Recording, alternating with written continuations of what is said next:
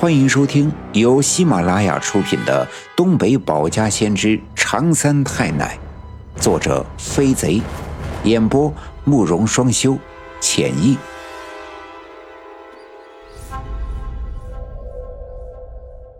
第二百五十二章：刘老七又开阴阳眼，时空转，地穴见真容。我爸爸赶紧拾了一根木棍，蹲在地上。画了一些竖道，又画了几个圆圈，将它们分别给圈了起来。按照我奶奶教给他的方法，他盯着这些图画看了看，不禁大惊失色，自言自语地说：“怎么会是这样的？怎么会是这样的？这些东西赵村长根本就看不懂。”看见我爸爸那一脸迷茫的样子，赵村长焦急地问道：“咋回事呀？”到底咋回事呀？你算出来没有？你倒是说话呀！我爸爸站起身，回头看了看那堆被清理开来的废墟，又转回身来看着赵村长，说道：“我刚才算了，可算出来的结果说他们俩就在这儿。”说着，我爸爸伸手指了指那堆废墟。赵村长听了也不禁脊背发凉，这里明明没有任何的影子。也没有我和我奶奶身上的一块布片更没有一丁点的血迹。可为什么说人就在这儿呢？但在我爸爸附近的那些来帮忙的邻居听了呀，也惊呆了。他们知道我爸爸和我奶奶打石的这门手艺啊，是从来没有失灵过的。以前谁家是丢个牲口、少个物件，甚至是谁家的孩子走丢了呀？来找我奶奶或者我爸爸，他们都能用这样的方法准确的帮人们找到。而如今，我爸爸竟然指着那堆瓦砾说：“人就在这儿。”在这样的深夜，岂不是让人觉得瘆得慌？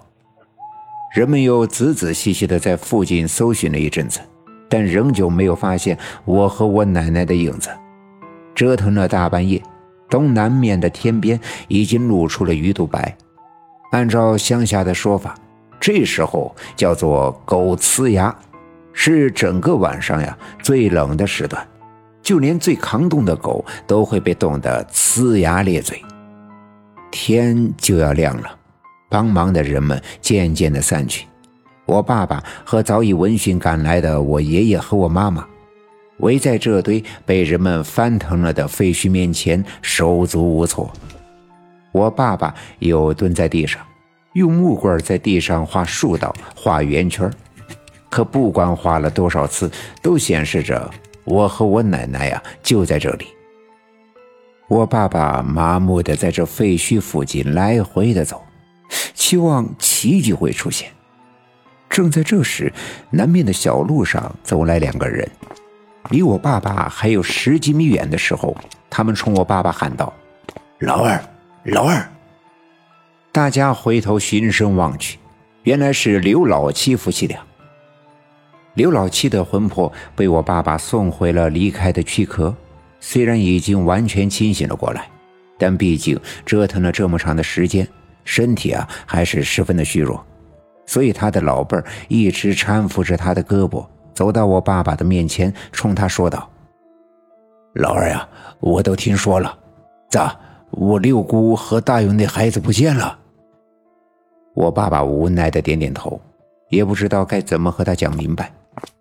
刘老七往前走了两步，借着晨光在废墟里四外的张望了一阵，突然他好像发现了什么，瞪大了眼睛往前走了几步，来到那盘石磨的跟前。那石磨的上面磨盘已经掉落了下来，斜靠在下面的磨盘上，槐木的木杆已经在屋子坍塌的时候被砸断，露着白森森的木茬。石磨附近的石头和房梁早已在刚才被人们翻到了一旁，露出松软的地面。磨坊其他的地方的地面呀都是坚硬的，只有石磨的一圈和碾子的一圈。这是因为人们在使用石磨和碾子的时候，牲口或者推石磨的人来回一圈圈的走呀，将土壤踩松的。刘老七伸手指着石磨，对我爸爸说：“老二，你妈和大勇那孩子呀，在这石磨下面。”刘老七的话一出口呀，我爸爸是大吃了一惊。其实他知道，刘老七为了见小毛驴一面呀，不听我奶奶的千叮咛万嘱咐，偷偷的在眼睛上抹了太多的驴眼泪，所以他能在一定的时间里看到那些凡人看不见的东西。现在他指着这盘石磨说：“我和我奶奶在石磨的下面。”我爸爸知道他一定是看到了什么。可这石磨在这里安放了几十年，底座是一个巨大的青石，十分的沉重。